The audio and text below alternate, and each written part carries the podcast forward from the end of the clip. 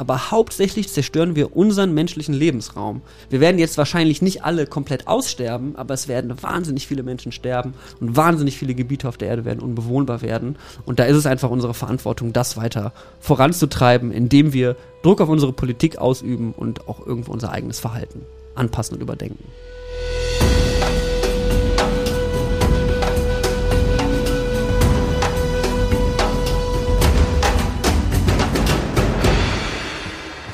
Ein bisschen nervös heute. Ja? Das war Niklas macht dich nervös. Das macht mich Wir sind Kollegen. Ich habe hab, Achtung, täglich WhatsApp-Kontakt, Klaus. Das stimmt. Wir haben, wir haben tatsächlich, du hast, ich habe mit dir mehr WhatsApp-Kontakt als mit vielen meiner Freundinnen. Ja? Ähm, was, das, das, das, das finde ich, das, das, das ist echt ein Zeichen. Und es besorgt mich aber auch gleichzeitig. Ja. Besorgt mich auch ein bisschen, wenn ich drüber nachdenke. ähm, diese, fangen wir einfach an mit der wir ganzen Geschichte. Ich habe eine Moderation geschrieben, ich will die Anfang. eigentlich nicht ablesen, das ist voll doof. Ähm, aber die war so schön. Mhm. Ich bin ganz stolz gewesen auf die, auf die Moderation, die ich jetzt geschrieben habe. Vielleicht sollte ich sie einfach äh, vorlesen. Zumindest in Teilen, weil ich muss bestimmt abgucken. Ich ja. muss auch ab und zu mal dahin gucken, weil wir reden ja mit einem Publikum, was uns auch sehen kann. Weil dieser Podcast nicht nur bei euren ständigen und äh, gewohnten Podcast-Stationen zu hören sein wird, sondern eben auch bei YouTube zu sehen.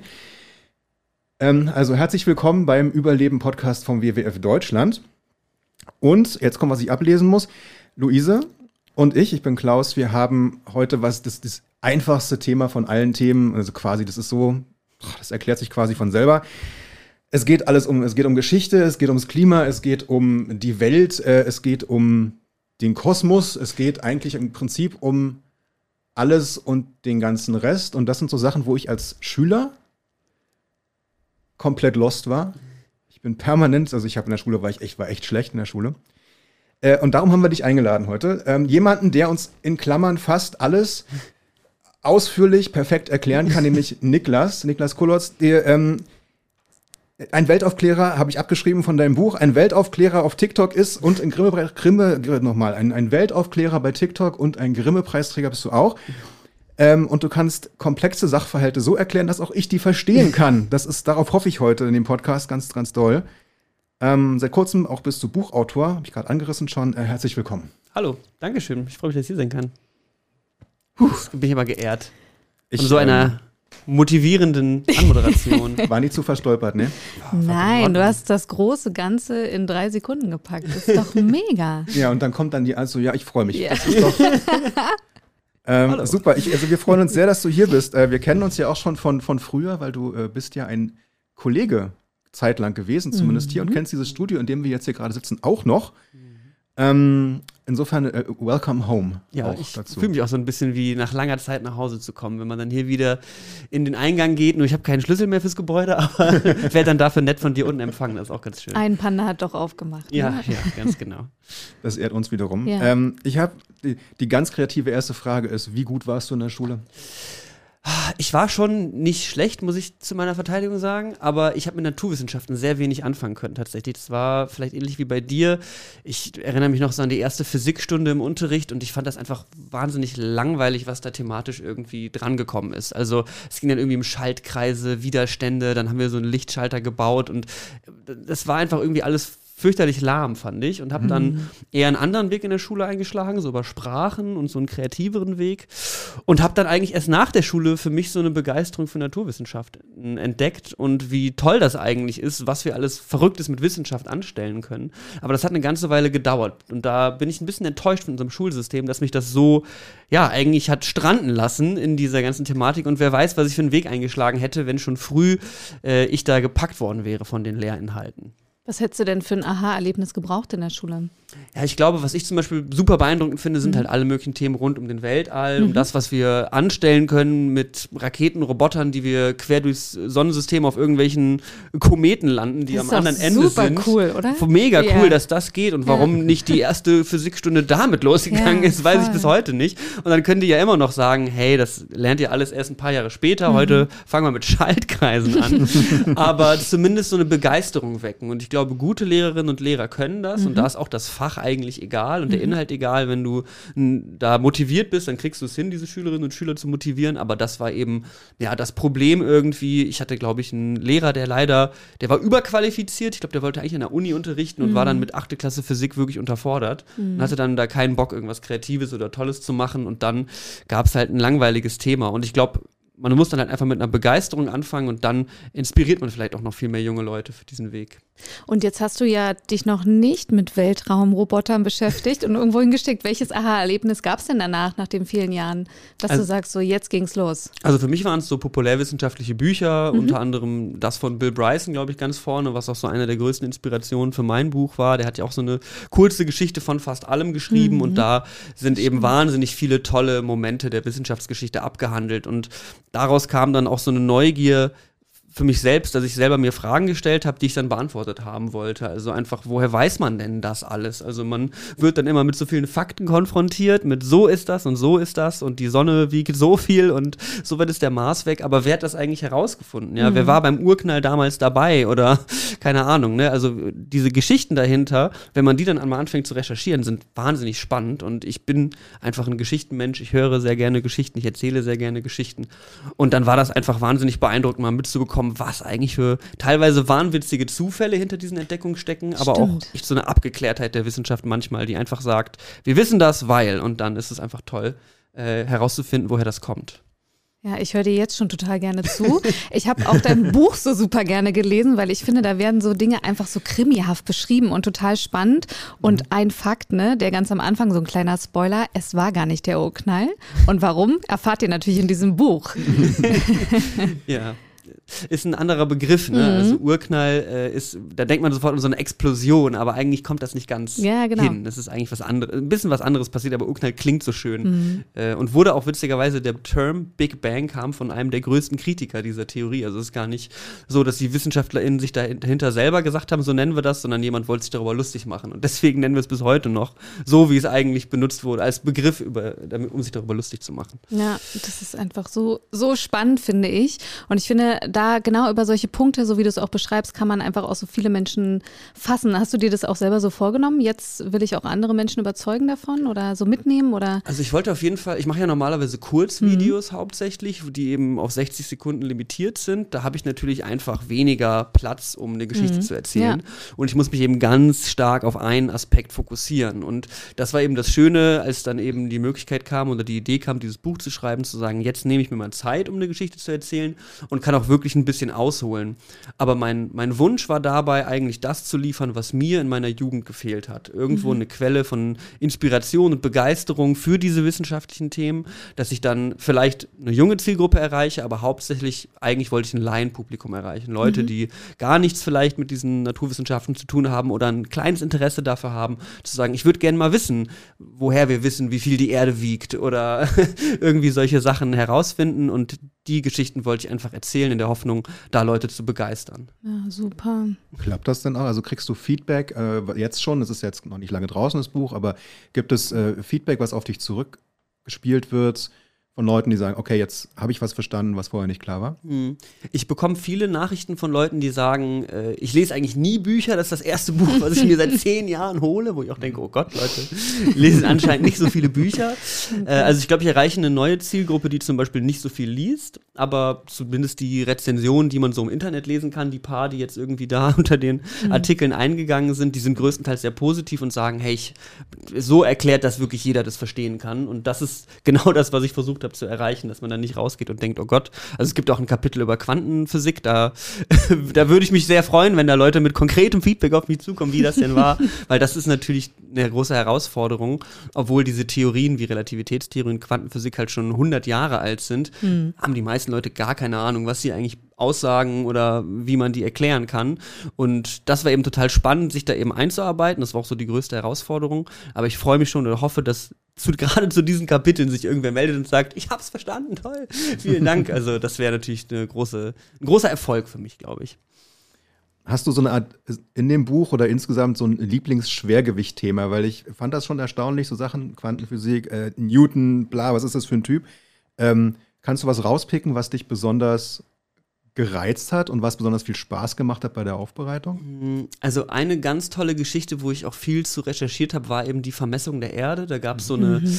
äh, Mission von einer französischen und spanischen Wissenschaftsexkursion. Das war eigentlich die allererste internationale Wissenschaftskooperation überhaupt, dass zwei Nationen sich zusammengetan haben, mhm. um dann eben nach Südamerika zu reisen und da äh, ja die Länge eines Breitengrads zu messen. Da wollte man rausfinden, äh, ob die Erde vielleicht geformt ist wie ein Ei, also mhm. so oben spitz und an den Seiten Seiten flach oder andersrum, an den Seiten ausgebeult und oben flach.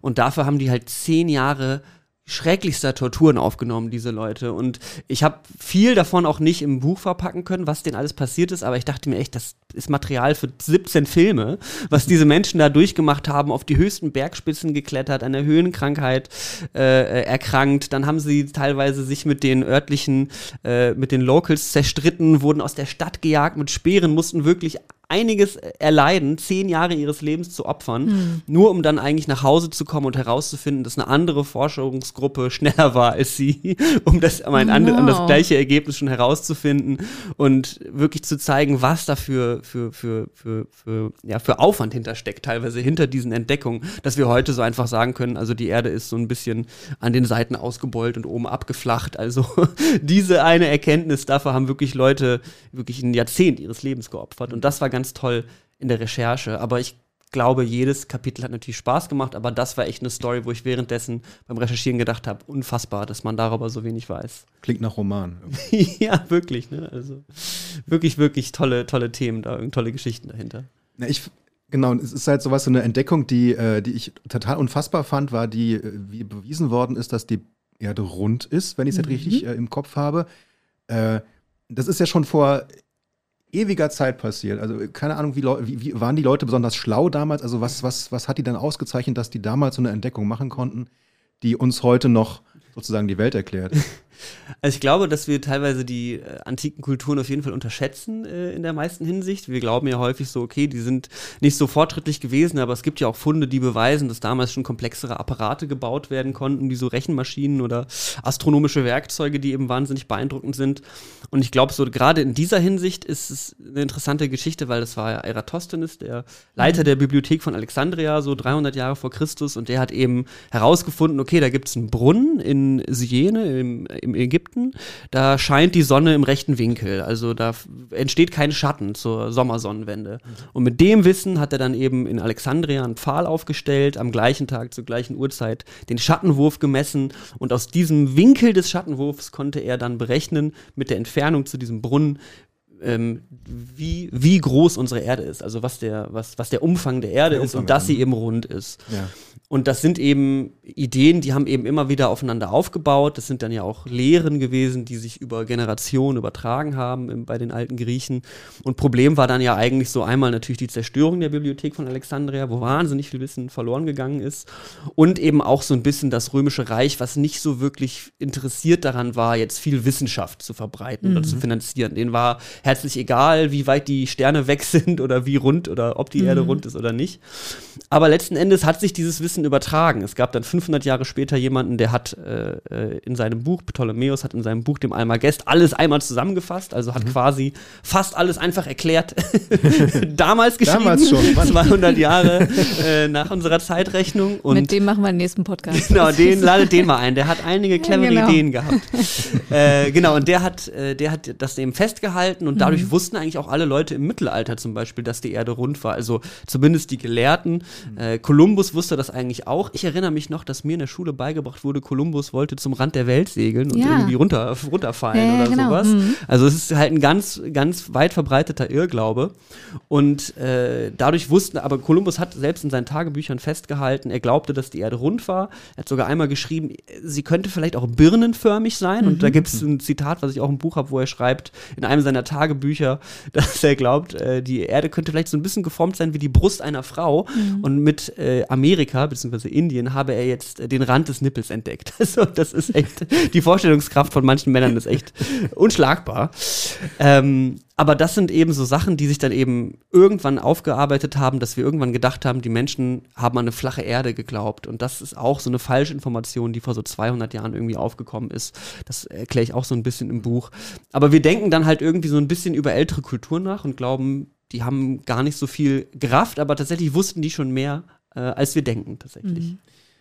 Wo gräbst du sowas aus? Ähm, mich interessiert das, also, nimm uns mal mit auf so einer, äh, ja, die Recherche so. Mhm. Be mhm. Beispielsweise sowas wie so ein, Schwer, so ein Schwergewicht wie, wie Newton so.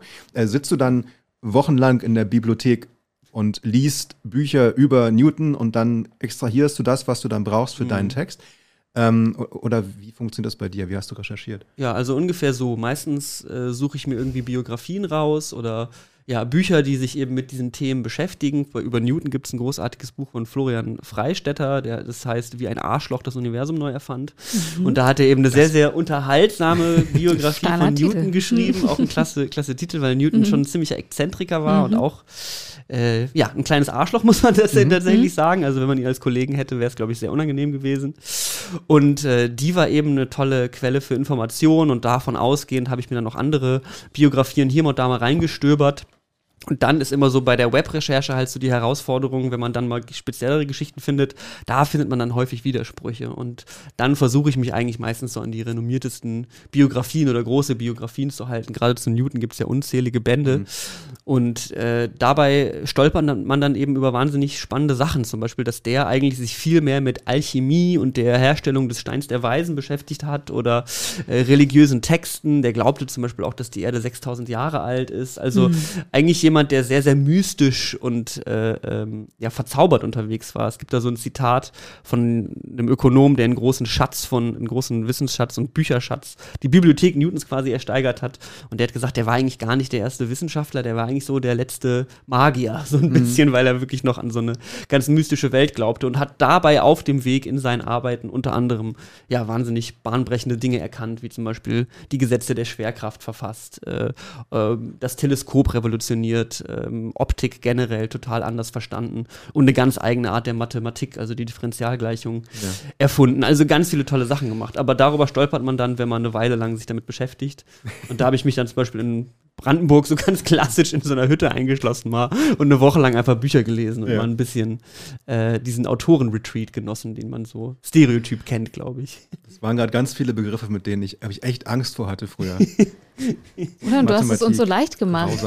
Also ja. ich merke das auch wirklich. Ich glaube, was ich so ein bisschen feststelle, ist, dass wenn, ne, wir haben ja am Anfang darüber gesprochen, Schülerinnen und Schüler sind häufig so konfrontiert mit diesen mhm. riesengroßen mhm. Themen und ich habe manchmal das Gefühl, ich weiß nicht, ob es euch auch so geht, dass wir heute so viel mehr wissen müssen, ne? weil sich einfach so viel entwickelt hat und du äh, erklärst es so einfach.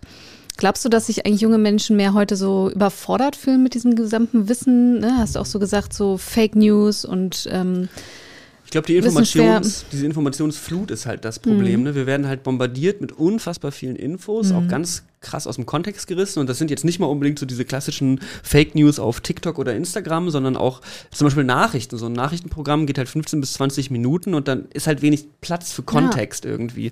Und dann wird halt einfach Fakt nach Fakt präsentiert und es fehlt dann so ein bisschen, wie sind wir eigentlich darauf gekommen?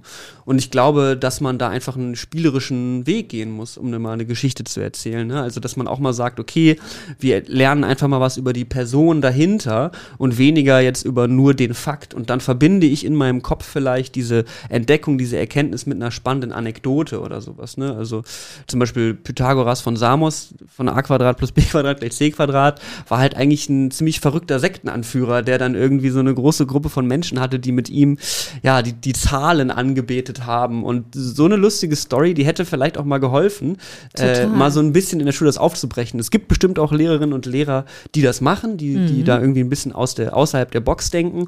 Aber ich glaube, vielleicht muss man diese Sachen noch stärker in das Curriculum übernehmen, dass die mhm. wirklich Teil des Lehrplans sind, dass man das Gefühl hat, es macht Spaß, diese Sachen zu lernen und mehr darüber zu erfahren und wirklich wie so ein Krimi herauszufinden, was passiert denn jetzt als mhm. nächstes, sodass man Lust hat, eigentlich die Erkenntnis äh, zu entdecken und dass sie eben nicht so hingesetzt wird mhm. und dann muss man es einfach auswendig lernen. Das ist halt ein bisschen schade. Und wie schaffst du das heute, so die ganzen Informationen für dich so zu sortieren, dass du dich nicht überfordert fühlst? Auch so, ne, mhm. ne, Klima retten und so. Ich höre das einfach so viel von jungen Menschen. Es gibt einfach so unglaublich viel. Was soll ich denn jetzt eigentlich machen? Ich habe das Gefühl, ich bin für heute für alles verantwortlich. Mm, das stimmt. Also bei mir ist ja das Schöne, dass das halt mein Job ist, dass mhm. ich mir mhm. die Zeit nehmen kann, all diese mhm. Dinge zu recherchieren und aufzubereiten. Das ist natürlich das Ding, wenn man jetzt einfach ja, Schülerin, Schüler mhm. ist oder auch in einem Vollzeitarbeitsverhältnis steckt, dann äh, hat man nicht noch unbedingt Lust, sich stundenlang in irgendwelche alten Biografien einzulesen oder, oder doch, darüber was ja. zu lernen. Also es mhm. muss halt eben Spaß machen irgendwie. Ich glaube, deswegen ist es gut, wenn es eben Instanzen gibt und WissenschaftskommunikatorInnen, die sich da hinstellen und sagen, ich sehe das als meine Verantwortung, das unterhaltsam und gut zu machen. Mhm. Und es gibt ja auch ganz viele tolle Kanäle, ne, die wirklich, wirklich das gut machen. Der vom WWF Deutschland zum Beispiel, der macht das ganz super. Und ähm, ich versuche eigentlich immer so ein bisschen mich an meinem starken roten Faden zu orientieren mhm. und dann zu sagen, okay, aber äh, warum ist das so oder woher kommt das? Und immer wenn ich auf was stoße, was irgendwie keinen Sinn macht oder ich merke, hm, da wird schon wieder was vorausgesetzt, was irgendwie total, äh, total schnell gesagt ist. Also zum Beispiel ne, im, Zusammenhang der Klimakrise habe ich erstmal wirklich versucht, ganz vorne anzufangen mhm. und zu sagen, wann hat denn das erste Mal jemand herausgefunden, dass es sowas wie einen Treibhausgaseffekt gibt? Was ist der Treibhausgaseffekt? Wie funktioniert das? Und dass das dann eben schon vor ja, 150, über 150 Jahren passiert ist, ist natürlich erstmal schockierend schockierend, weil man denkt, so lange wissen wir das schon. Mhm. Ähm, und dann diese Geschichte der Klimaforschung so ein bisschen zu erzählen. Und da ist ja auch die lustige Anekdote, dass Svante Arrhenius, der so ein bisschen als Vater der Klimaforschung gesehen wird, äh, am Anfang noch dachte, das sei was Gutes. Jetzt ja. wird Island vielleicht zum Badeparadies und wir können Rüben in der Antarktis anbauen. Toll, mhm. äh, die Klimaerwärmung kommt. Mhm. Und erst mit dem Verlauf der Zeit haben wir jetzt gemerkt, wie schlimm eigentlich schon eine minimale Veränderung in der globalen Durchschnittstemperatur ist und wie sich das dann auf uns auswirkt. Ja. Da stolpern wir quasi direkt rein ins Kapitel 9 deines Buches. Ähm, also die Frage ist eben, wie lange wissen wir schon Bescheid? Und, und wir wissen erstaunlich lange Bescheid, mhm. äh, also quasi nicht offiziell, aber wir wissen es halt, wenn damals ein gewisser Ölkonzern äh, mit anderen Karten gespielt hätte. Kannst du uns die Geschichte auch nochmal erzählen? ja, also die, äh, die, die große Geschichte der heutigen Klimaforschung beginnt eigentlich so in den 70er Jahren mit Exxon. Heute kennen wir das als ExxonMobil, eben ein riesiger Ölkonzern, der in den 70er Jahren angefangen hat, äh, mal zu forschen, wie sieht das denn aus mit äh, dieser angekündigten Klimaerwärmung? Inwiefern spielen denn fossile Brennstoffe da eine Rolle? Und haben dann eben schon sehr viel Geld, ihr eigenes Geld teils, aber eben auch staatliches Geld investiert in Forschungsprojekte. Da gab es eben diesen großen Öltanker, der da irgendwie beim Persischen Golf rumgecruised ist, wo sie dann so ein mobiles Labor hatten, also ein schwimmendes Labor, was gemessen hat, wie viel CO2 die Meere absorbieren aus der Atmosphäre, weil man so ein bisschen gehofft hatte damals noch, okay, vielleicht absorbieren die Meere einfach so viel, dass es wirklich nichts ausmacht, dass wir noch ein bisschen mhm. CO2 mit in den Mix geben. Und dann hat man da eben so ein bisschen geforscht und währenddessen generell in der Führungsetage darüber nachgedacht, wie man sich ausrichten möchte, weil es noch gar nicht geklärt war, äh, in welche Richtung sich dieser Konzern entwickeln sollte. Vielleicht auch erneuerbare Energien wäre halt zum Beispiel auch eine Option gewesen. Und dann hat man eben verschiedene Projekte finanziert, unter anderem diesen Öltanker und hat dabei eigentlich immer mehr erfahren, es ist schon sehr dramatisch. Also wir werden hier große wirtschaftliche Verluste erleiden, äh, wenn diese Klimakrise sich so ausspielt, wie sich das abzeichnet. Auch die Forschungen an Bord dieses Öltankers, die wurden nie richtig zu Ende geführt, weil dann in den 80er Jahren die staatlichen Subventionierungen für diese Projekte ausgelaufen sind und der Ölriese dann gesagt hat, na gut, dann droppen wir jetzt diese Projekte, was mhm. einmal zeigt, wie wichtig staatliche Subventionierung ist, damit ja. eben mhm. sowas weiter fortgeführt wird. Aber es haben teilweise Wissenschaftler, die an diesem Öltankerprojekt mitgeforscht haben, teilweise zehn Jahre danach eben die Daten davon doch noch veröffentlicht bekommen und da haben wir eben rausgefunden, die absorbieren CO2 aber lange nicht so viel wie nötig und Wälder sind zum Beispiel wesentlich effizienter darin, äh, mhm. CO2 zu absorbieren aus unserer Atmosphäre. Was natürlich auch nochmal dramatisch ist, weil wir mittlerweile die Wälder abholzen, wie, so schnell wie noch nie zuvor. Mhm. Und dann hat eben der Ölriese so in den 80er Jahren sich dazu entschieden, okay, wir setzen jetzt alles auf eine Karte und zwar Falschinformationen. Wir strukturieren hier nichts um, wir fangen hier nicht mit irgendwelchen erneuerbaren Energien an. Wir fangen jetzt ganz gezielt an, Thinktanks zu finanzieren, die eben Falschinformationen verstreuen. Teilweise Webseiten zu bezahlen, wirklich Fake News zu verbreiten und ganz, ganz äh, konzentriert eben auch Lobbyismus zu betreiben, die Politik zu beeinflussen. So weit, dass George Bush dann irgendwann sich damals aus dem Kyoto-Protokoll zurückgezogen mhm. hat. Also mhm. die Hörerinnen und Hörer kennen das vielleicht. Das ist eben so das erste Klimaabkommen oder eines der ersten großen Klimaabkommen gewesen international, ja. wo sich dann die USA zurückgezogen haben, weil die Öllobby eben so stark war. Und das ist ja eben das Freche. Da hatten die eben einen unfassbaren Forschungsvorsprung, äh, unfassbaren Informationsvorsprung vor ganz, ganz vielen anderen Anlaufstellen und haben sich dann entschieden, dieses Wissen gegen die Bekämpfung der Klimakrise zu richten, so dass sie eigentlich zurückgehalten wird.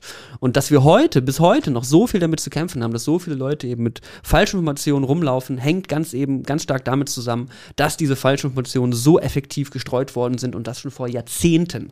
Und das ist eben ein Problem, wo man dann heute sich immer noch mit rumschlagen muss oder lange sich rumschlagen musste. Mittlerweile ist es ja zum Glück zu großen Teilen auch in der Politik und in der Mitte der Gesellschaft angekommen.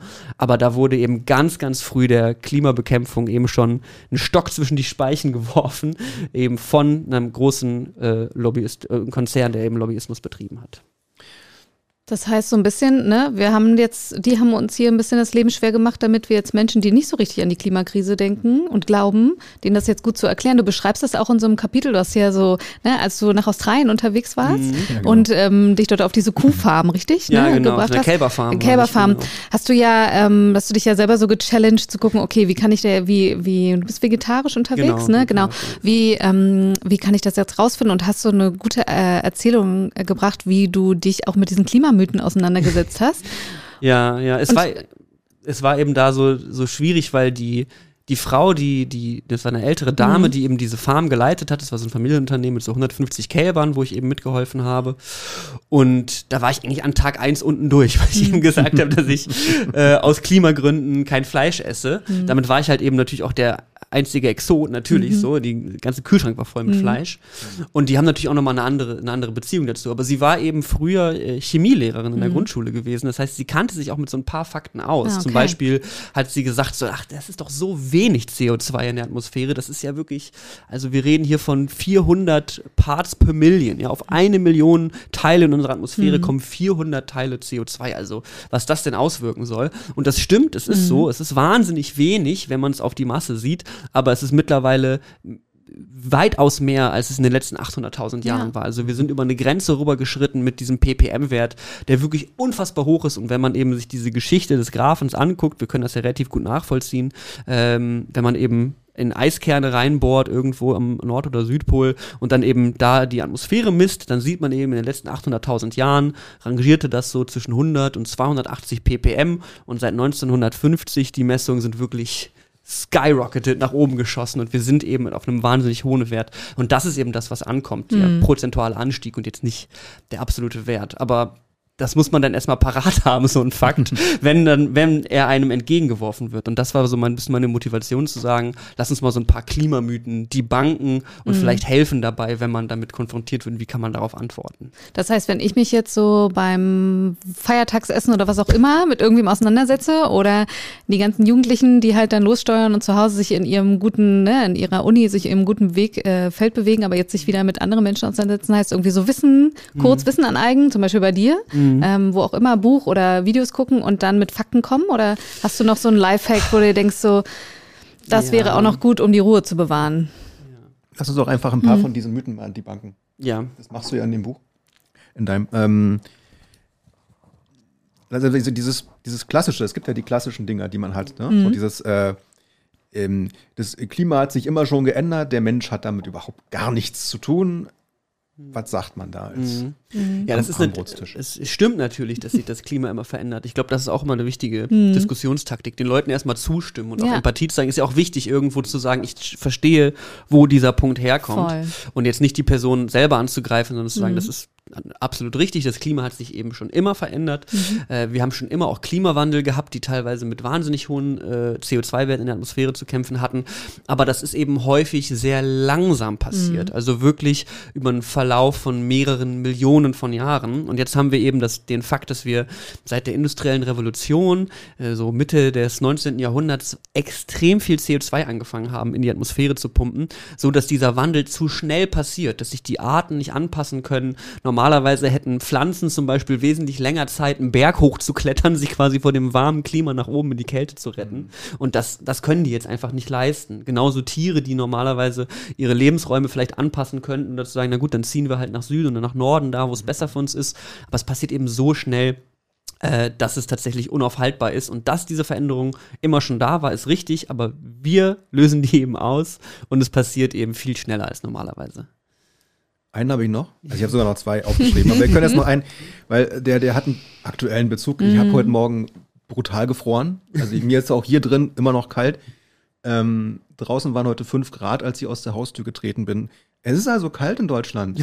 Wo ist denn bitte die Erderwärmung jetzt? Ja, ja. Wo ist die Erderwärmung, wenn es schneit? Ja, mhm. wie soll das denn funktionieren? Ja. Mhm. Absolut berechtigte Frage. Man denkt dann immer, Klimaerwärmung heißt, es wird immer nur wärmer, aber mhm. das ist ja die Klimaerwärmung. Das ist ein globales Phänomen, ein übergreifendes Phänomen.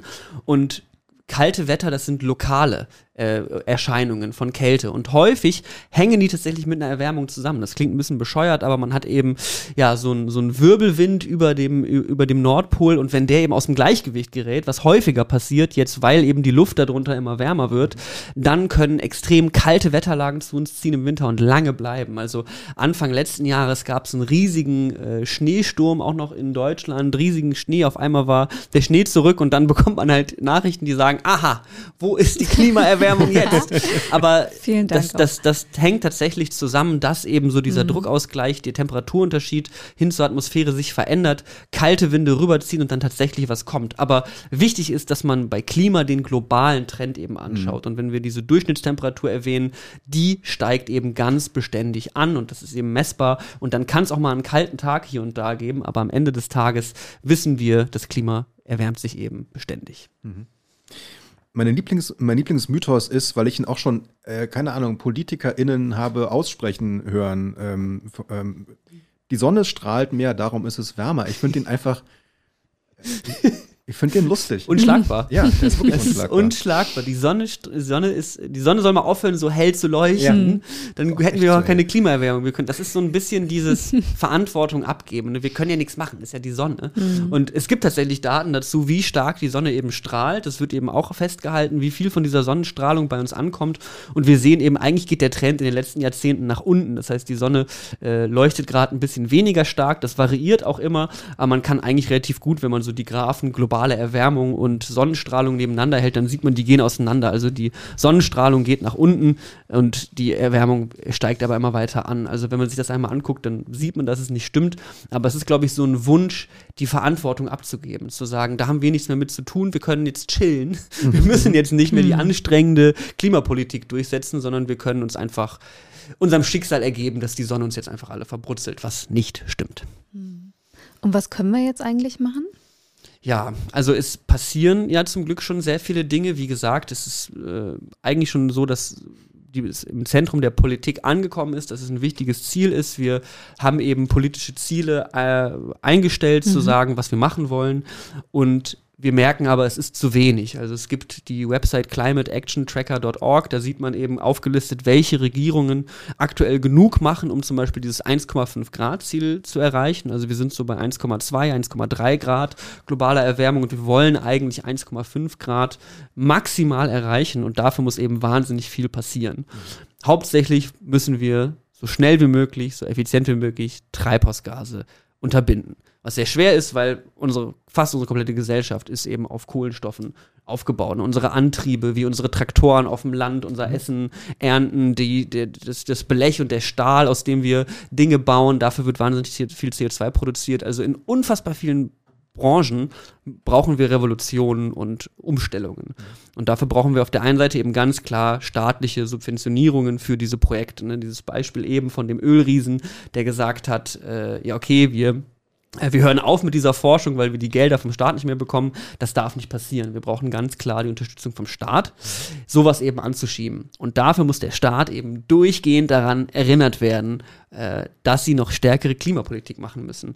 Und ich glaube, uns zum Beispiel als äh, Kommunikatoren auf diesem mhm. Feld der Klimakrise ist es ganz wichtig, auf der einen Seite neue Leute eben äh, darüber anzusprechen, darüber zu informieren, was da eben passiert. Mhm. Es gibt gerade ganz viele junge Leute, die natürlich das alles zum ersten Mal hören oder eben in der Schule das vielleicht mitbekommen, aber das ist dann einfach Teil meiner Welt. Das sind mhm. ja junge Menschen, die werden geboren und leben schon in der mhm. Klimakrise. Ähm, und für uns ist es halt was, was erst im Verlauf der Zeit Zeit immer dringlicher geworden ist. Das heißt, die müssen wir irgendwie erreichen, ähm, teilweise eben mit den Fakten, teilweise mit unterhaltsamen Geschichten mhm. oder auch mal mit Positivbeispielen. Das mache ich auch mal ganz gerne, mal ein Projekt vorzustellen, was eben schon sehr, sehr effektiv äh, darin ist, diese Emissionen zu verhindern. Mhm. Und wir müssen auf der anderen Seite die Menschen, die wir schon erreicht haben, dazu bringen, immer mehr Druck auf die Politik auszuüben und immer wieder daran zu erinnern, weil die Politik vergisst ja sehr gerne, die wird ja auch alle vier Jahre in Deutschland neu gewählt und äh, will dann immer wieder mal oder muss immer wieder daran erinnert werden, Leute, schlaft nicht ein, macht weiter. Und das sind so eigentlich unsere wichtigsten Aufgaben, einmal als Kommunikatoren, aber auch äh, Hörerinnen und Hörer, mhm. die eben davon ergriffen sind. Äh, ich habe ich hab jetzt, ein, wir haben jetzt ein Kind bekommen dieses Jahr und das wird eben unfassbare Folgen dieser Klimakrise in mhm. seinem Leben erleben. Und ich er, erlebe das einfach als meine persönliche Verantwortung gegenüber meinem Kind, aber gegenüber allen nachfolgenden Generationen. Das Leben ist so schön und ich wünsche mir, dass so viele nachfolgende Menschengenerationen das noch miterleben können, dass wir diesen Lebensraum beschützen. Es ja ganz effektiv heißt, das ist unser Lebensraum, den wir jetzt zerstören. Wir reden immer von Weltretten und von ach so selbstlos rausgehen und die Natur schützen und Klar, wir schützen Natur und Tiere, aber hauptsächlich zerstören wir unseren menschlichen Lebensraum. Wir werden jetzt wahrscheinlich nicht alle komplett aussterben, aber es werden wahnsinnig viele Menschen sterben und wahnsinnig viele Gebiete auf der Erde werden unbewohnbar werden. Und da ist es einfach unsere Verantwortung, das weiter voranzutreiben, indem wir Druck auf unsere Politik ausüben und auch irgendwo unser eigenes Verhalten anpassen und überdenken. Ja, wichtiges Statement. Und ich, ich denke gerade über die ähm den Unterschied nach zwischen denen, die jetzt eben, wie du sagst, daran aufwachsen. Ich habe auch Kinder, die jetzt in eine Zeit hineinwachsen, die total, äh, auf die ich mich nicht freue mhm. und bei der wir eben, wie du sagst, auch äh, jetzt in unserer Pflicht sind, da was gegen zu tun.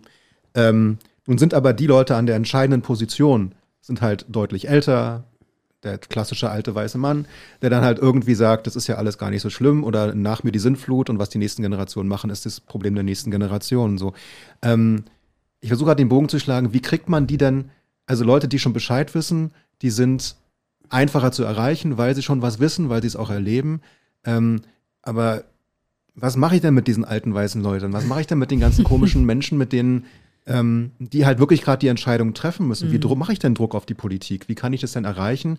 Also ich kann ein Buch schreiben, so, äh, und drin schreiben, äh, dass es jetzt wichtig ist, wir das tun. Ich kann auf die Straße gehen. Also wie kriegen wir das hin, dass die Menschen sich tatsächlich um kehren lassen in irgendeiner mhm. Form.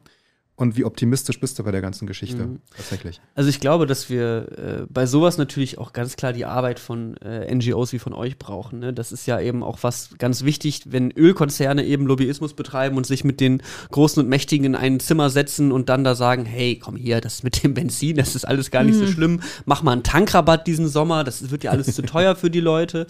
Äh, das Gleiche muss eben auch auf der anderen Ebene passieren. Passiert ja auch mit NGOs wie euch, dass ihr, dass ihr auch Lobbyismus in die gute Richtung betreibt betreibt. Mhm. Ja, also das muss leider auch diese direkten Kontakte müssen irgendwo geschehen, damit Leute irgendwo in der Politik ihre Meinung mhm. verändern. Und es ist halt eben auch der, natürlich der Druck der Öffentlichkeit. Am Ende sind das Vertreterinnen und Vertreter von uns. Die haben wir gewählt mit mhm. unseren Stimmen und die sollen dementsprechend auch bitte das tun, was wir möchten. Das ist aber halt immer ein Interessenskonflikt, weil da hängen natürlich wahnsinnig viele Konflikte zusammen und es ist häufig nicht so optimal, wie wir uns das wünschen, aber wir können einen Druck auf die Politik ausüben. Das mhm. sind Petitionen, das sind direkte Mails an Abgeordnete, die man eben schicken kann und das versuche ich eigentlich immer, wenn ich zum Beispiel auch mal Videos drehe oder sowas, wo, wo es einen klaren Call to Action gibt, wo ich mein Publikum darauf äh, äh ausrichten kann, zu sagen, hier ist ein Link, klick den an, unterschreib das, mhm. fertig. So, man muss es auch den Leuten so einfach wie möglich machen, Total. weil es ist auch Leben ist anstrengend so. Also wir müssen ja. alle ja, aufräumen, ja. wir müssen die Wäsche machen, wir müssen duschen, es ist anstrengend. Und dementsprechend muss eben Aktivismus natürlich möglichst so einfach wie möglich sein für die Leute, die wir schon erreichen und die vielleicht sagen, ich würde ja gerne, aber ich habe jetzt keine Zeit am Wochenende nach Berlin zu gehen und auf die, auf die Demo zu gehen. Mhm. Gibt es noch andere Möglichkeiten? Mhm. Also viele Arten und Weisen schaffen, wie wir den Druck auf die Politik erhöhen können, um dann hoffentlich diese Ziele zu erreichen oder zumindest Schlimmeres zu verhindern. Mhm.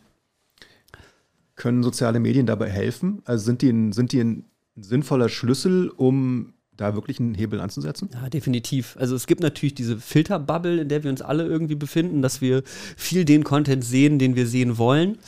Ähm, aber ich merke das zum Beispiel ganz stark auf TikTok, da TikTok halt einen starken Algorithmus hat, mittlerweile Instagram und YouTube aber auch wieder, der einmal in so ganz andere Filterbubbeln reinsliden lässt. Und dann sieht man in den Kommentaren auf einmal, oh, es wissen doch immer noch ganz schön viele Leute nicht, wie ernst es eigentlich ist oder ja, haben da eben auch ganz andere Vorstellungen. Und das ist für mich eigentlich immer ein Erfolg. Also auch wenn sehr, sehr emotional oder wütend in den Kommentaren diskutiert wird, ist es für mich äh, schon mal der Fakt, dass wir, dass sich Menschen erreicht haben, die sich davor nicht so sehr damit auseinandergesetzt haben. Und vielleicht erreiche ich im ersten Moment Widerstand, aber wer weiß, vielleicht beim sechsten, siebten, achten Mal, irgendwann bin ich bei denen so oft auf der For You-Page, dass die dann irgendwann denken, ah, da ist vielleicht was dran, was der lustige Mann mit der Brille erzählt. also äh, eventuell ist es, also ist, ist es definitiv gut, auf Social Media zu sein, diese Themen zu präsentieren mhm. und auch mal in den Kommentaren einen Diskurs zu haben oder auch mal mhm. jemanden, der da emotional wird. Das ist ganz wichtig, äh, dass man mal mit diesen Leuten in den Diskurs kommt und das ermöglicht einem Social Media so gut wie kaum ein anderes Medium aktuell. Und deswegen ist es, glaube ich, wichtig, da sehr präsent zu sein. Und du gehst auch direkt rein, auch in Kommunikation rein. Wenn jemand einen dummen Kommentar schreibt oder einen schwierigen Kommentar schreibt, du gehst da drauf ein. Ja, also ich bekomme teilweise so viele Kommentare, dass es manchmal schwierig wird. ja. Aber ich versuche da schon irgendwo eine Stimmung in den Kommentaren aufzufangen und zu gucken, okay, was ist denn davon äh, Quatsch. Also es gab ja zur letzten Bundestagswahl wahnsinnig viele Falschinformationen über die Grünen, die Grüne Partei, wo man, wo Leute gesagt haben, die wollen Einfamilienhäuser verbieten und Mopeds mhm. und sind, äh, sind dann eben damit rumgezogen. Und da habe ich schon versucht, irgendwie so ein bisschen was, was zu erklären, aber auch so ein bisschen jetzt nicht, natürlich auch nicht zu stark Werbung für eine Partei zu machen, ja. aber schon zu schauen, was ist denn jetzt gerade, was die Leute da interessiert und was, was beschäftigt sie denn. Und da versuche ich eben, ne, genauso wie in dem Kapitel im Buch, auch in meinen Videos zu sagen, was können wir machen, ganz konstruktiv zu bleiben, auch Empathie zu zeigen, zu sagen, ich verstehe das total, dass du das so denkst. Ähm, und dann irgendwo halt einen neuen Weg des Denkens vielleicht hoffentlich aufzuzeigen, äh, da, da mitzukommen. Aber deswegen, das, das ist halt eben zweiteilig, dass man dann nicht eben verzweifelt, dass man nicht denkt, oh Mann, die Leute glauben da alle nicht dran, mhm. sondern dass man eben auch immer sagt, es gibt schon viele Leute, die wissen das und die haben da Bock drauf, die müssen nur ab und zu mal daran erinnert werden und mobilisiert werden. Die sind eh gerade auf TikTok, wahrscheinlich auf Toilette, die haben eh nichts zu tun. Mhm. Klick doch mal kurz auf den Link hier und mach das mal schnell für uns, dass du dir die Petition unterschreibst zum Beispiel. Also, dass man immer wieder auch daran sich das ins Gedächtnis ruft. Es gibt schon viele Leute, die wir damit erreicht haben, äh, die wir mobilisieren können. Und jeden Tag, wo ich gegen jemanden diskutiere, ist vielleicht ein Tag, wo man wieder einen neuen erreicht hat. Also da versuche ich eine optimistische Haltung beizubehalten. Klingt voll so, als müssten wir alle aus unseren Bubbles raus. Ne? Also ja, wir hier definitiv. ExpertInnen zu diesen Themen, aber auch Menschen, die noch nicht so ganz überzeugt sind davon. Ne? Mhm. Also so aus diesen Bubbles und dann bewegen wir uns zusammen und dann kann vielleicht echt was Krasses passieren. Voll. So Urknalleffekt. Urausdehnungseffekt. Urausdehnungswissenseffekt. ja, nee, das wäre das wär wünschenswert auf jeden mhm. Fall, dass wir ja. diese Bubbles mehr verlassen. Ja. Ich überlege jetzt gerade noch, wie wir diesen ich würde gerne noch auf so einen Punkt kommen wie, äh, ja, was kann ich denn jetzt nochmal als einzelner Mensch eigentlich machen? Also ist es überhaupt sinnvoll, also dieses weniger Fleisch essen, äh, kann ich äh, keine Dinge kaufen, die in Plastik eingepackt mhm. sind, vielleicht dann doch nicht so viel fliegen. Also ähm, ja, was, was, was, was machst du persönlich? Gibt es irgendwelche Dinge, die du, also du isst kein Fleisch, okay, aber was, was tust du doch so in deinem Leben, das dann dich zu einem auch nachhaltigeren Vorbild äh, mhm. werden lässt? Also es ist natürlich immer eine immer eine Herausforderung, immer so ein kleiner Kampf. Irgendwo muss man, weil man, häufig wird eben auch rübergebracht, du musst ein Stück Komfort aufgeben, um mhm. nachhaltig zu leben. Und irgendwo ist natürlich immer eine Umstellung der Gewohnheiten, ein Stück Komfort aufzugeben, weil man weiß, wie Sachen funktionieren. Dadurch, dass ich halt in Berlin lebe, habe ich natürlich ein großes Privileg, dass ich hier ein unglaublich gutes öffentliches Verkehrsnetz habe. Das heißt, ich kann super easy mit Bus und Bahn fahren. Das ist mhm. für mich kein Thema. Ich brauche faktisch kein Auto. Äh, ich fahre viel Fahrrad. Das ist alles möglich, weil ich in der Stadt lebe. Aber es gibt natürlich auch viele Leute, die auf dem Land leben, wo das sehr schwierig ist, ja. sich, sich, da umzustellen. Äh, Fleisch zu essen ist ein Genuss für viele Menschen, die sagen, das kann ich nicht aufgeben. Für mich ist das nachvollziehbar, weil für mich ist Käse auch das Problem, irgendwo wegzulegen. Das heißt, es ist immer so ein bisschen das Ding, dass man sich dabei auch so fertig macht. Und ich bemerke das auch, dass innerhalb dieser Szene von Leuten, mhm. die versuchen, nachhaltig zu leben, immer so ein bisschen so ein, so ein Judgment passiert, wenn man mhm. sieht, ah ja, okay, der, die Person hat es noch nicht ganz geschafft, vegan zu werden. Das ist mhm. ja jetzt tragisch. Also, mhm. dass man sich auch nicht zu fertig macht, auf der mhm. einen Seite ist, glaube ich, ganz wichtig. Dass man einfach seine Schritte geht und sagt, ich gucke, ich guck, was ich machen kann. Ich muss mal kurz was trinken, glaube ich. Aber zum Beispiel was auch möglich ist, dass man zu Hause eben guckt, wie kann ich, das ist jetzt auch was ganz Aktuelles, mhm. wie kann ich gucken, dass ich äh, weniger heize, mhm. mein Zimmer besser isoliere. Ich trinke mal kurz was, ja, dann genau. mal weiter. Weil ich glaube, es ist halt so eine schrittweise Sache, ne? Was du so gerade beschreibst, ist häufig fühlen sich Menschen überfordert, gleich alles total perfekt zu machen, aber darauf kommt es ja gar nicht drauf an, ne? Also so echt, so ich finde meinen Punkt und den, da gehe ich jetzt schon mal nach und dann gelingt mir vielleicht noch was anderes. Ja. Auch dieses ähm, vegan-vegetarisch mhm. leben. Ähm, man muss ja jetzt nicht die 100% vegan gehen, aber man kann zum Beispiel überlegen, was funktioniert denn für mich? Vielleicht funktioniert für mich ein veganer Dienstag, wo mhm. ich mir immer vornehme, heute esse ich mal nur vegan. Oder äh, dass man einzig, einzelne Tage macht oder so häufig wie möglich dann auch sagt, wenn man essen geht oder Essen bestellt, dass man einfach sagt, nee, ich nehme die vegane Option, mhm. dass man irgendwie sich darauf fokussiert, weil wir wollen, ich glaube, das ist so ein Streben nach Perfektion, mhm. was in uns allen innewohnt. Wir wollen ein widerspruchsfreies Leben ohne Makel, mhm. aber wir müssen einfach mit diesen Widersprüchen einfach leben. Das ist Teil des Lebens, dass man äh, nicht immer seine äh, ideale Vorstellung, wie man leben kann, zusammenbringen kann mit der Realität am Ende des Tages. Und dann muss man sich da auch manchmal verzeihen können, aber einfach sagen, morgen versuche ich es nochmal. Und das ist so der wichtigste Punkt, glaube ich, sich da selber nicht zu sehr zu stressen. Krass, ich fühle mich voll motiviert und irgendwie beruhigt und trotzdem will ich trotzdem jetzt was verändern. Das ist echt, du schaffst es wirklich gut.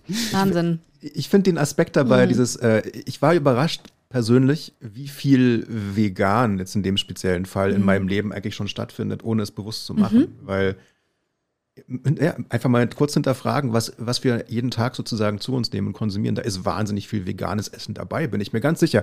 Da werde ich nicht der Einzige auf der Welt sein, dem das so geht. Mhm.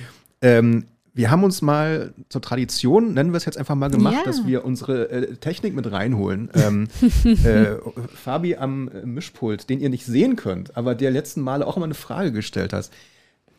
Du hast jetzt fünf Sekunden Zeit, dir eine Frage auszudenken und hier reinzurufen. Oh. Ganz spontan. Hast du eine? Ja.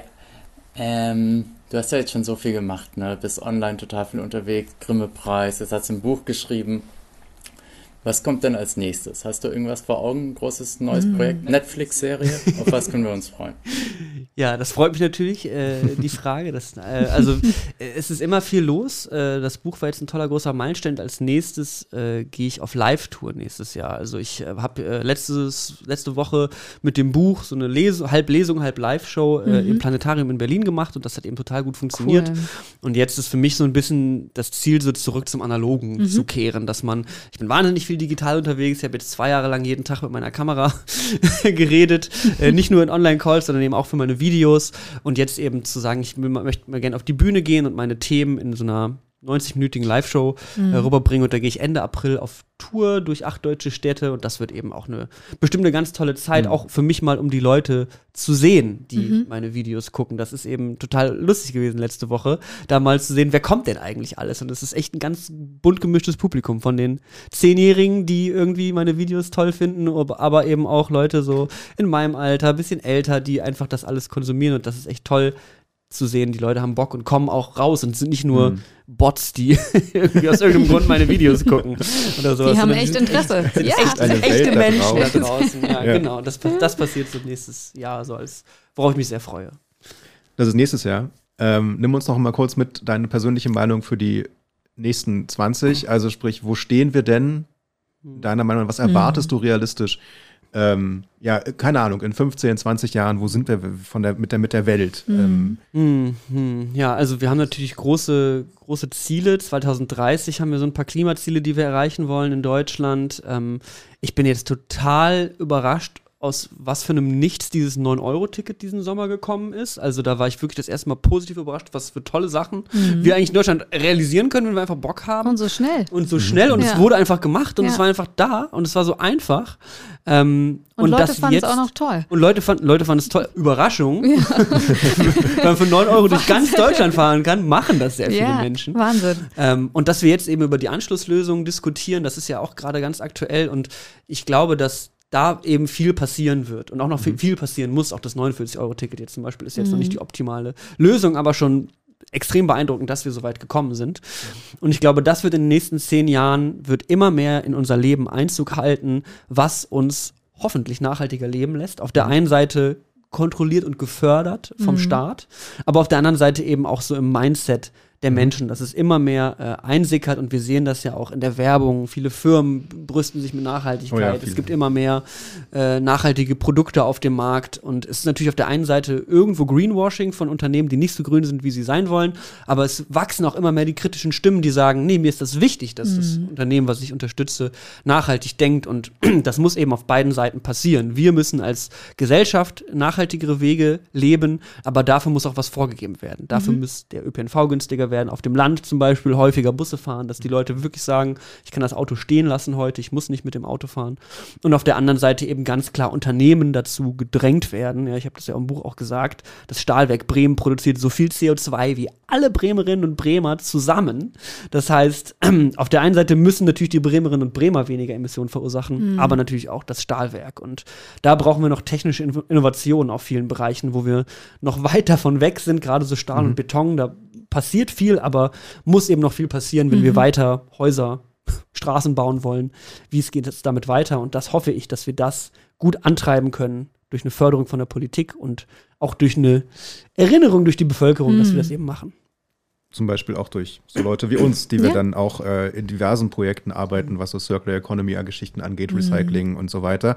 Ähm, ja, das äh, wäre vielleicht eine ganz gute Gelegenheit zu sagen, dass ihr bitte, wenn ihr uns dann ähm, hier gehört habt und da uns noch, noch zu Ende hört äh, und unsere Stimmen zu schonen, auch in, ja, in den nächsten, nächsten fünf, sechs Minuten noch. Ähm, ja, folgt, folgt den Kanälen, äh, schaut euch an, was wir machen, folgt Niklas, folgt uns, guckt euch äh, ja, guckt euch durch, durch unsere Projekte, die wir, die wir bearbeiten. Mhm. Und da es ist erstaunlich viel dabei, was eben genau das tut, nämlich die Zukunft äh, formen, nennen mhm. wir es mal so. Ähm, wir haben letzten Podcasts, äh, die ihr auch alle gerne hören dürftet, die sind alle verfügbar. Ähm, äh, etwas eingeführt, dass wir so eine Art Schnellfragerunde genannt haben. Also sprich, wir, wir knallen dir ein paar Fragen um die Ohren mit einer Bitte um eine sehr knacke, knackige Antwort. Mhm. Das schont dann auch die Stimme tatsächlich. Ja, ja, ja. ähm, vielleicht reicht auch manchmal ein Ja oder Nein. Ja, ah, okay. Oder was anderes. Ähm, die erste Frage, die greife ich mir jetzt einfach mal, weil ich die, ähm, weil es einen, einen Weltraumbezug gibt und ich dies immer gerne wissen möchte, äh, ob Menschen dieses Buch kennen. Ist, äh, die, welche ist die Antwort auf alle Fragen? 42. Selbstverständlich. Natürlich. Das war einfach. Ja? ja. Dann stelle ich dir jetzt noch eine ganz einfache Frage. Macht dir irgendein Tier Angst? Oh, ah, ich äh, ungerne hänge ich mit Spinnen ab, muss ja. ich ganz ehrlich sagen. Ungerne. Die haben zu viele Beine. Ja, okay. Ja, das, äh, ich, äh, ja. Auch jedes Mal kurz vorm Wegrennen, wenn ich mhm. eine sehe. Ähm, äh, obwohl die sehr wichtig sind. Ne? Also die sind ja durchaus sehr, sehr, sehr lobenswerte Tiere. Ähm, äh, was ist ein Ding, was du besitzt, das du eigentlich nicht besitzen solltest, weil es total unvernünftig ist? Boah, gute Frage. Ja, wir haben ein Auto. also, das ist definitiv was, was worauf man wahrscheinlich verzichten könnte, weil ich großer Fan von auch Carsharing-Modellen bin, mhm. die es mhm. ja auch zum Glück in der Stadt eben gibt. Und ich glaube, da kann man häufiger darauf verzichten, auch weil ein eigenes Auto zu besitzen, es steht ja meist, die meiste Zeit einfach nur rum und rostet. Und dementsprechend ist es irgendwo was, was wir haben und vielleicht darauf verzichten können. Hast du eigentlich einen Held oder eine Heldin? Hm ich bin großer Fan von vielen Wissenschaftskommunikatoren und ich glaube, ohne Autoren wie Bill Bryson oder auch jemanden wie Dirk Lorenzen oder sowas, äh, würde ich vielleicht nicht das heute machen, was ich mache. Also ich glaube, das mhm. sind schon große Vorbilder. Äh, die würden mir so als erstes einfallen, aber eigentlich alle, die sich einfach einsetzen und Bock haben, was zu bewegen und motiviert sind, äh, sich noch hinzustellen und zu sagen, egal wie hart der Tag war, ich investiere jetzt noch ein paar Stunden in meine Leidenschaft oder das, was, woran ich wirklich glaube. Schön. Ich nehme an, das ist nicht die Frage, dass du auf der Straße durchaus erkannt wirst von Leuten. Ähm, aber hast du schon jemanden nach einem Autogramm gefragt? ich glaube, als ich ein Kind war vielleicht das letzte Mal. Mittlerweile habe ich nicht mehr so dieses Fan, Fan-Sein äh, großartig von Leuten. Aber in meiner Kindheit habe ich äh, häufiger mal irgendwie, weiß ich nicht mal, einen Musiker nach einem Konzert oder sowas. Oder wir haben mal in einer Handballhalle oder Volleyballhalle irgendwie die deutschen Nationalspieler vom Volleyballfeld getroffen. und die, da waren wir alle Kinder und haben uns dann mit dem Kugelschreiber uns irgendwie da Unterschriften auf ein Stück Papier abgeholt. äh, aber ist schon länger nicht mehr passiert. Also wüsste ich jetzt gar nicht, auf Anhieb, wen ich jetzt fragen würde, wenn er, wenn er oder sie vor mir stehen würde. Müsste ich, müsste ich nochmal überlegen. Sag mal, gibt es eigentlich einen Planeten, den du gerne mal besuchen wollen würdest? Uff, also äh, die meisten Planeten in unserem Sonnensystem sind relativ ungemütlich. Ja. äh, das heißt, und die anderen sind alle sehr weit weg. Das mhm. heißt, äh, wenn, dann fände ich tatsächlich äh, Proxima Centauri B sehr interessant. Also der uns nächste Stern hat einen Exoplaneten, der äh, uns sehr ähnlich ist und ah, okay. wo wir auch vermuten, dass es da sehr wahrscheinlich Wasser und Leben geben könnte. Und das ist eben in nur viereinhalb Lichtjahren Entfernung. Also falls irgendwann mal die Möglichkeit bestünde, da innerhalb einer vertragbaren Zeit hinzufliegen, dann würde ich mir den, glaube ich, ganz gerne angucken, einfach weil der im nächsten Umfeld am interessantesten Cool, ist. wenn wir uns jetzt auf den Weg machen, schaffen wir vielleicht, ne? Ja, ja wird eng, glaube ich, aber vielleicht, wenn wir uns beeilen. Mhm. ähm, welche App ist die auf deinem Telefon, die am meisten benutzt wird? Also sehr wahrscheinlich ist es eine von den Social Media Apps. Ich bin äh, sehr, sehr, sehr, sehr gerne und viel auf TikTok tatsächlich und gucke mir dafür gerne viele Videos an, auch wenn ich versuche, die Zeit zu beschränken. Und ich habe da äh, dieses, ich nutze dieses Feature, wo irgendwann das Handy einen aussperrt und sagt, du warst jetzt für eine Viertelstunde am Stück auf dieser App, mach mal was anderes. Mhm. Und das ist überraschend, wie oft mich das rettet. Also äh, häufig, wenn man dann so am Doomscrollen ist, nennt man das ja auf irgendwelchen Social Media Plattformen, kommt auf einmal das Handy und ist so Stopp und es rettet mich dann häufig. Ich bin so, ah, ich kann wieder aufstehen und ein okay. Mensch sein. Also, äh, wenn's die, wenn ihr dieses Feature auf euren Handys habt, guckt euch das mal an. Da kann man einfach die Apps auswählen, die sich da automatisch quasi locken und dann ähm, wird man häufig mal abgeholt, wenn man im Smallland vergessen wurde. Mich ärgert das manchmal ein bisschen, muss ich sagen, wenn ich diese Funktion habe. so mittendrin. Aber es gibt meistens eine Vorwarnung bei dem, was ich da nutze, sozusagen. Noch eine Minute. Dann. Also noch eine. Ja, ja. mich würde schon noch mal was interessieren. Und ja. zwar, wenn du nicht auf der App unterwegs bist, bist du dann lieber am Berg oder am Meer? Hm, sehr schwierige, sehr schwierige Frage, weil ich beides sehr liebe. Ah, ich würde okay. mich jetzt einfach mal aufgrund der aktuellen Gegebenheiten fürs Meer entscheiden, weil es so kalt draußen Meerfan. wird und dunkel langsam in Berlin, dass man sich dann so ein schönes, so einen schönen warmen Sommertag irgendwo am Meer hersehnt. Also das Meer wäre meine Entscheidung. Beste Entscheidung, wäre auch meins. Ähm, Metafrage, nicht Metafrage. Was machen wir jetzt noch? Doch, äh, eine Metafrage geht noch. Oh Gott. Äh, naja, ist so, mal gucken, was die Meta ist. Ähm, äh, beschreibe den Rest deines Lebens in fünf Worten. Fünf Worten. Hm. Eine entspannte, nachhaltige Reise. Da hast du noch eins übrig. Na, zum Planeten. Toll. Toll.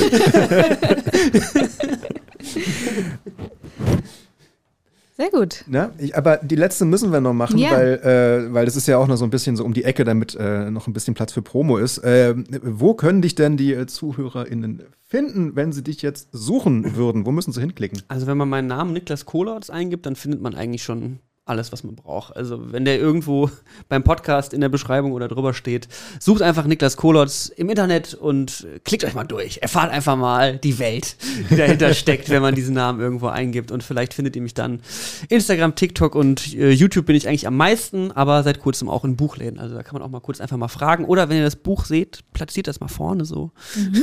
Direkt neben der Kasse, legt das einfach da prominent hin und äh, genau, also schaut euch da einfach um. Ich freue mich von euch zu hören, wenn ihr irgendwie darauf darauf aufmerksam geworden seid. Ähm, danke. Das machen wir, das sagen wir. Das ist also furchtbar nett, ist, aber so, so, ein Ende zu finden, ist immer so fies.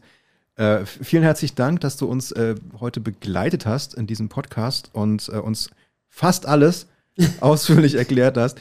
Ich finde die Titel super. Ähm, und und äh, ja, wir, wir können das gleiche sagen, was du gerade gesagt hast. WWF Deutschland, sucht es, googelt es, ihr findet uns auch, ihr findet alles, was wir machen. Ihr findet sämtliche Podcasts, die wir aufgenommen haben. Es sind inzwischen über 100. Ähm, es ist für jeden und alle was dabei und für jede und für je, alle. Also für jeden und für alles was dabei. ähm, hört rein, bleibt dabei und folgt uns. Follow, äh, Daumen hoch, ähm, Likes klicken und so weiter. Bis zum nächsten Mal. Vielen Dank. Danke. Tschüss. Tschüss.